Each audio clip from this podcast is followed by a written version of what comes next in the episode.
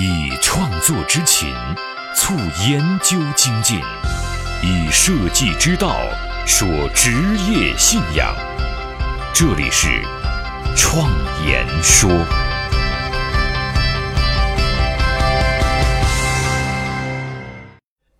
大家好，我是主持人张子健。今天呢，我们来聊一聊一个月前的新闻。今年双十一的时候，阿里的人工智能鲁班正式上岗了。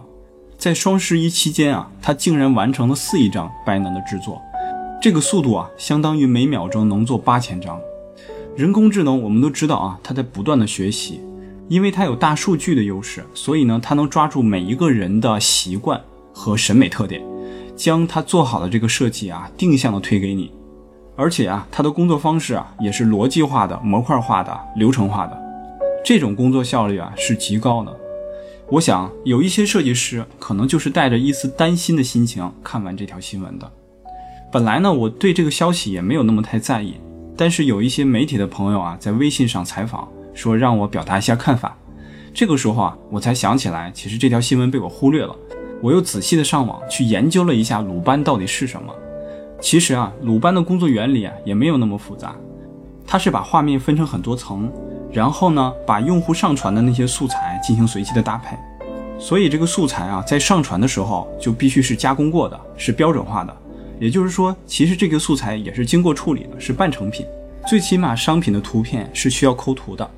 然后他把这些素材很快速的进行拼合，用什么样的规则呢？这些规则也是需要人工输入进去的，也就是我们说的设计模板。理论上来说啊，一切可以数学化的基础美学规则都是可以输入进去的。这也让我们想到了我们现在正在做的关于版式的那个研究，因为里面的模型啊也是数学化的。其实这些模型啊，如果到最后真的成为了大家广泛接受的这个构图模型，那么最终它也应该被机器所接受。下面我来说一下我个人的看法。从短期来看啊，这个技术其实还不是特别成熟。但是从长期的发展来看，尤其是人工智能发展的速度很快，它必然会代替美工的工作。我说的这个美工的工作啊，主要是依赖电脑进行操作的这种重复性的工作。我举个例子啊，就像是现在 AI 跟真人之间下围棋，在过去啊，如果我们看到这样的新闻，可能还真没有办法去判断到底是人工智能获胜还是真人获胜。但是在今天，人工智能胜利几乎是百分之百的。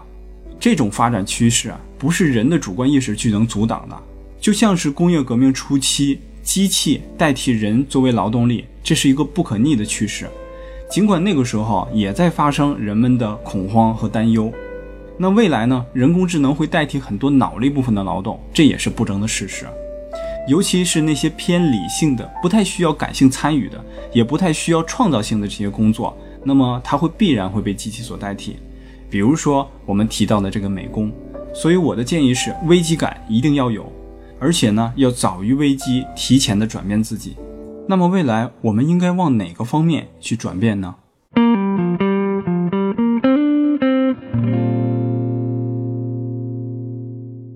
我个人觉得啊，有以下几种比较明显的方向。如果啊你特别喜欢做设计服务，也就是做乙方。那么其实可以考虑往商业的前端进行发展，去做设计咨询。那这也是我前六年努力的方向。或者啊，完全相反，跟后端的产业进行结合，这个方向其实更像是创业者。那还有更多的可能呢，是利用设计的美学优势去改变其他的行业，或者是去创造一个新的职业模式。其实啊，我身边有很多奇怪的朋友，他们以前啊都是做设计服务的，但是现在。他们用设计跟一些自己的喜好相结合，创造了一些以前完全不存在的职业方式，赚钱方式也完全不同。所以，我觉得设计师应该以开放的心态来看待这件事情，因为设计师的这个职业本身就非常年轻，他刚刚才诞生了一百多年，和很多职业相比啊，他都太年轻了。比如说诗人啊、厨子啊这些职业都已经有上千年的历史了，根本没有办法比。这么年轻的职业，他就跟孩子一样，他的成长速度是非常快的，而且这个时代的变化也非常快，所以设计师这个职业会随着各种技术的发展还有崛起，也会不断的产生变化。就像最近几年很多平面设计师转向 UI 设计师一样。人工智能未来肯定会代替一部分设计的工作，这就迫使我们需要离开电脑，甚至回归到手工，用你的双手去做设计。因为机器不再需要有一个操作员在帮着它做设计，它很多设计是它可以自己完成的。而尽管机器可以做很多理性的工作，但是有一样东西它是不具备的，它不具备情感。而很多设计都需要我们把情感投入进去，这个是不可替代的。所以，设计师从他的工作状态上来看，可以有完全两种不同的发展方向。一种呢，就是设计师的艺术家化；另外一种呢，就是设计师的研发化。那下面我一个一个来说，先说研发。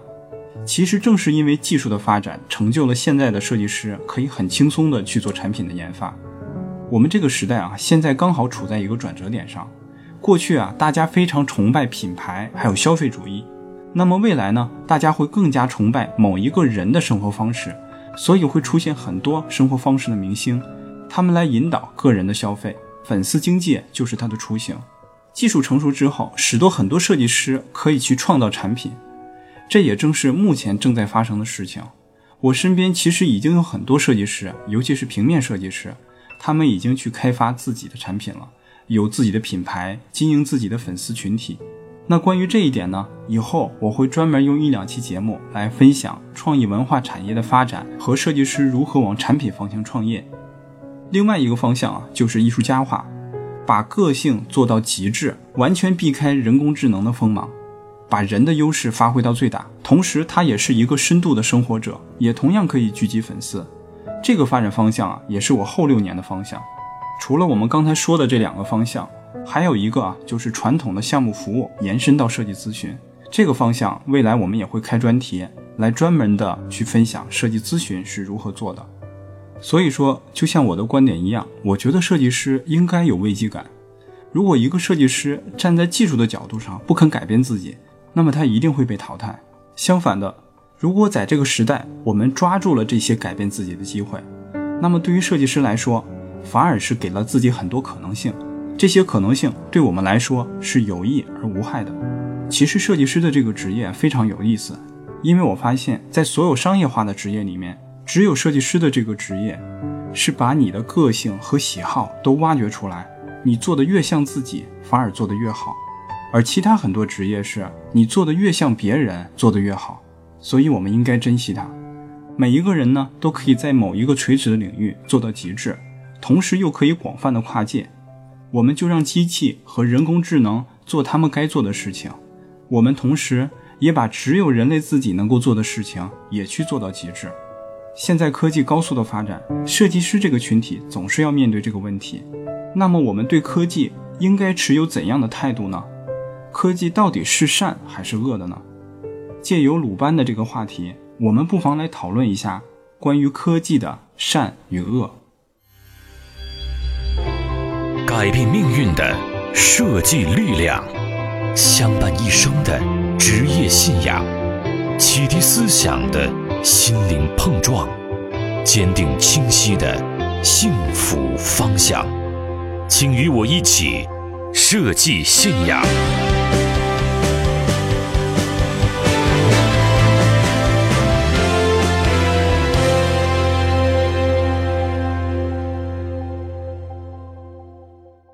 通常情况下来说，科技这个词啊，属于中性的名词，它不代表任何感情的倾向。在不同的前提之下，对于人类和自然环境来说，影响是不一样的。比如说核能，第二次世界大战的时候，美国率先使用了原子弹，是为了和平的目的，但是战争仍然就是战争，为了救人的杀人仍然是杀人，这就是恶的。战后核能又被人们和平的利用，做出了贡献，那就是善的了。去年的福岛，还有之前的切尔诺贝利，由于核能的事故对周围的自然环境带来了毁灭性的灾难，这又变成恶的了。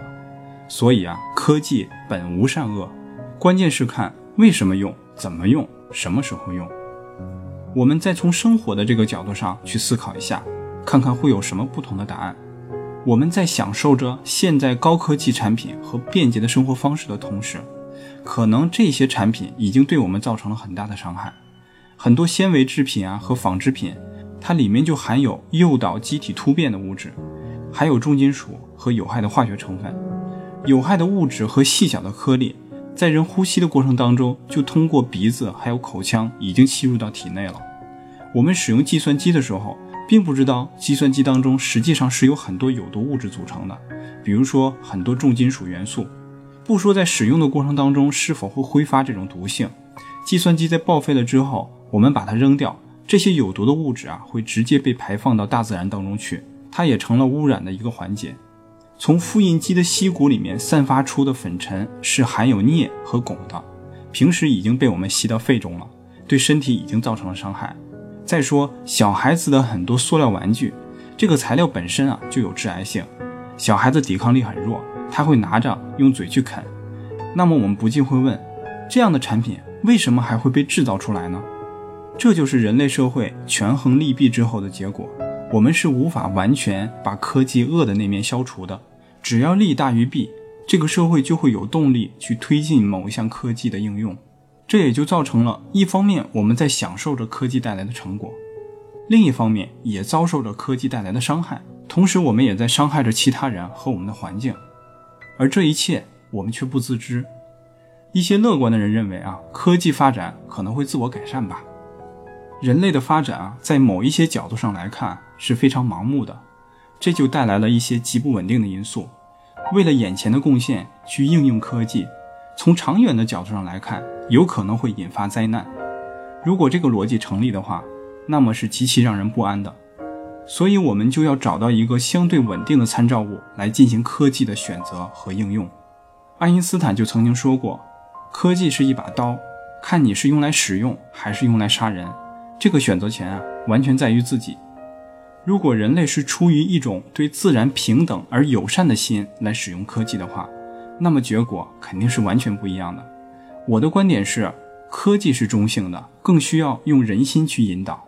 进一步来说。”我们可以将自然作为相对稳定的参照物，主动的去关照科技的发展方向。今天我们发现科技发展的越来越快，也越来越复杂，科学技术呢已经超出了人类理解的范畴了。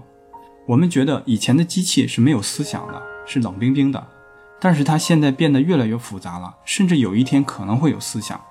其实今天的信息技术啊，就是在为机器加入思想。凯文·凯利有过这样的观点。如果我们把所有复杂的东西都看成是机器，所有能够自维持的机器最后都是有生命的。如果我们把一棵树看成是机器，它是极其复杂的。这棵树是如何发挥它的作用的呢？它不仅和周围产生了联系，而且还把自己的废物变成了周围系统的养分。它满足了一个重要的条件，就是丰富的需求和多样性的循环。如果人类是由这棵树作为参照物来发展的话，科技会不会发展出友善的一面呢？这棵树和周围的环境是不隔离的，这和工业化的发展是完全相反的。从这个角度来看，今天的人类科技还是非常简单和片面的。只有先进的科技是没有用的，必须要使其有生命，自然才是科技的归宿。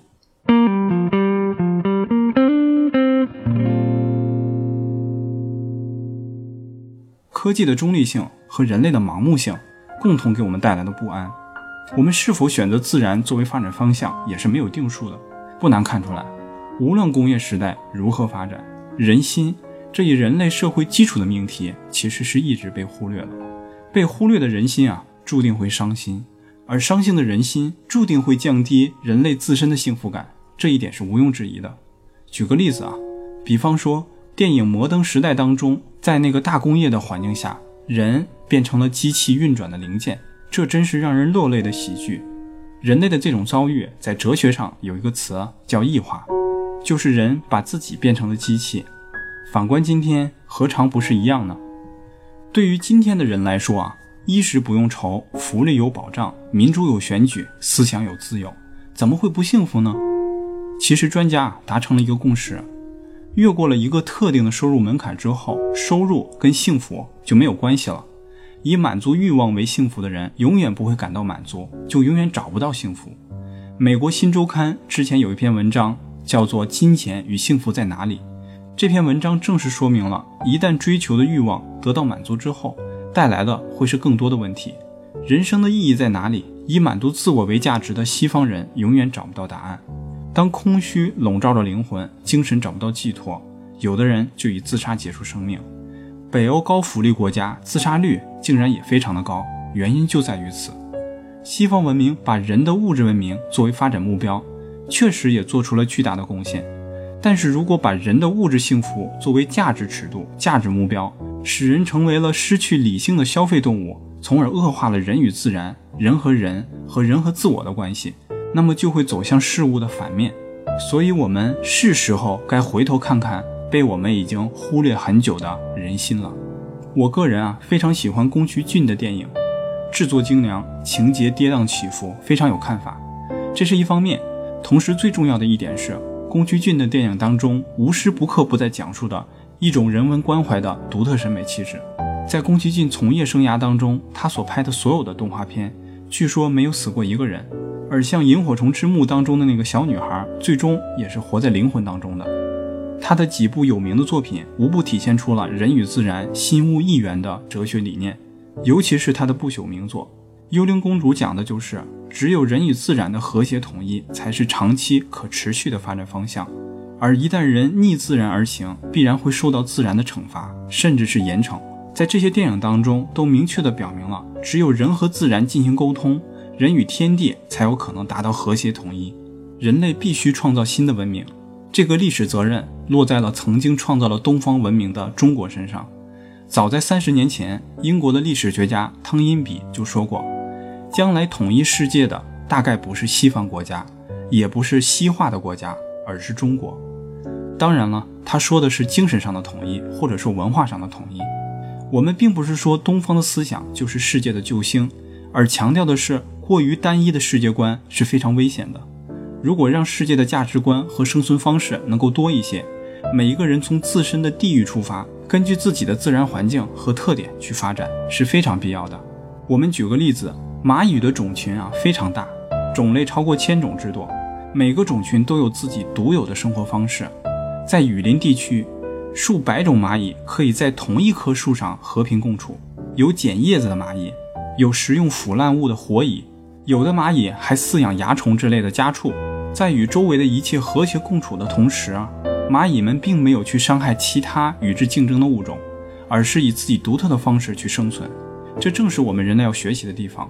生态系统的生命力依赖于系统内物种之间的相互关系，是在特定的区域内物种之间物质和能量的交换。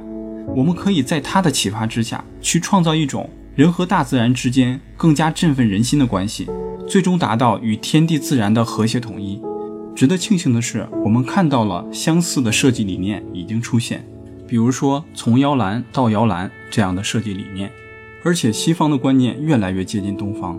有一个组织啊，叫 TED，他们邀请全世界的先锋人物用十八分钟来讲解他们的观点。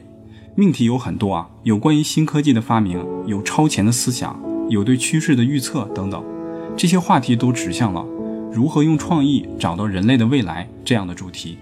我身边的商人朋友总是在讨论一个问题，就是消费者喜欢什么样的产品，人们都需要什么，这是商业中人们最为关心的问题。那么这些消费者是怎么想的呢？当一个产品出现在他们面前的时候，他们一定会先问自己：这是否是我需要的？它能给我带来什么好处？可见，影响其购买的因素是很多的，包括功能需求、情感需求、社会关系的附加值，甚至还有道德满足感等等。如果他们决定掏钱购买，一定是这个产品抓住了他的某一种需求。这个过程啊，就好像是推销员。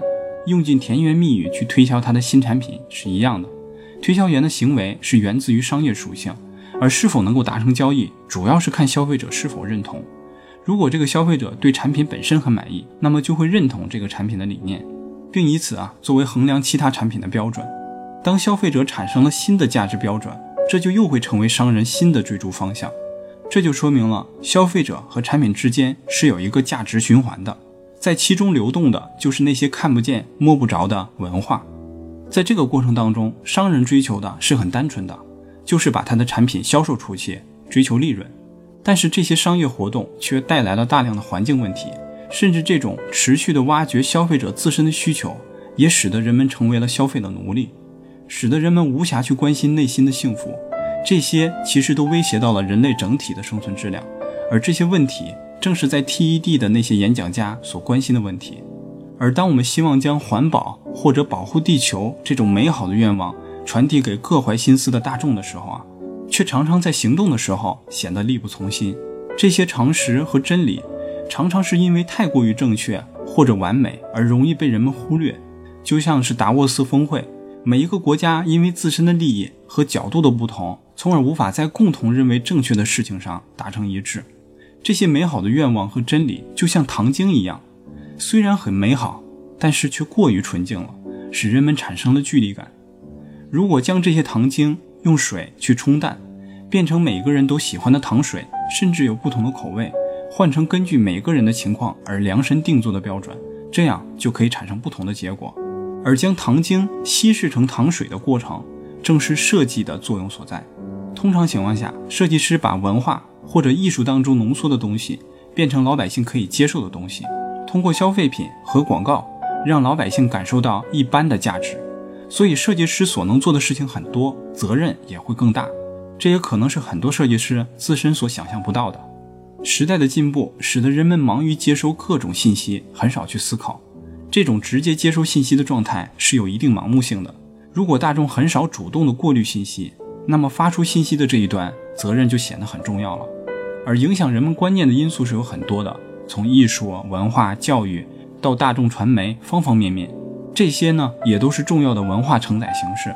这其中设计也扮演了重要的角色。从无所不包的各种日用品到随处可见的广告，可以说我们正在被设计的世界所包围，而我们同样传播文化，而在文化传播方面，我们也扮演着越来越重要的角色。我们举个例子，比如说苹果公司的产品，也许苹果公司在设计这些产品的时候，也未曾想过这些产品已经改变了人们的消费趋势。当这样的产品成为人们追捧对象的时候，它其中含有的美学和设计观念就会成为社会文化当中的一部分，而不符合这种新的标准的产品就会逐渐的淘汰。而这就是糖水的力量，而不是糖精。那么，设计师在整个过程当中扮演了什么样的角色呢？其实设计的过程也是制造观念的过程，他用文化和艺术作为原料，加工出可以动情的东西来促进消费。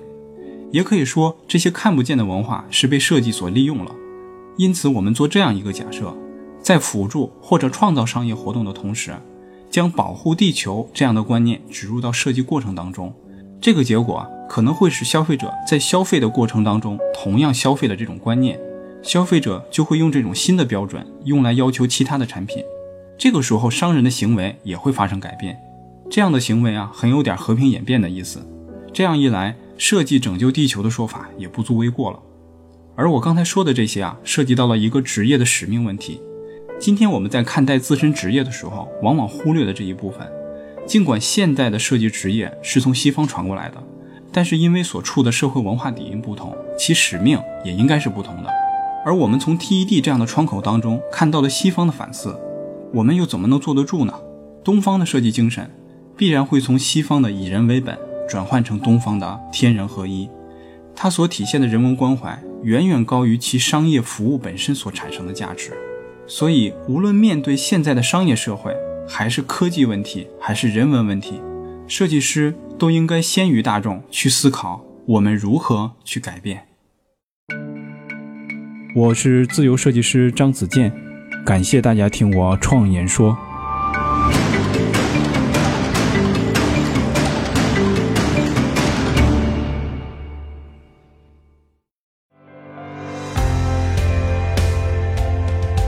所见的现实，转瞬之间必然会被改变；所闻的金科玉律，可能是路上的艰险；所感的困苦，到了明天。也许比蜜还甜。人生一世，白驹过隙，倒不如昂首挺胸，做个坦荡匠人。我是设计师。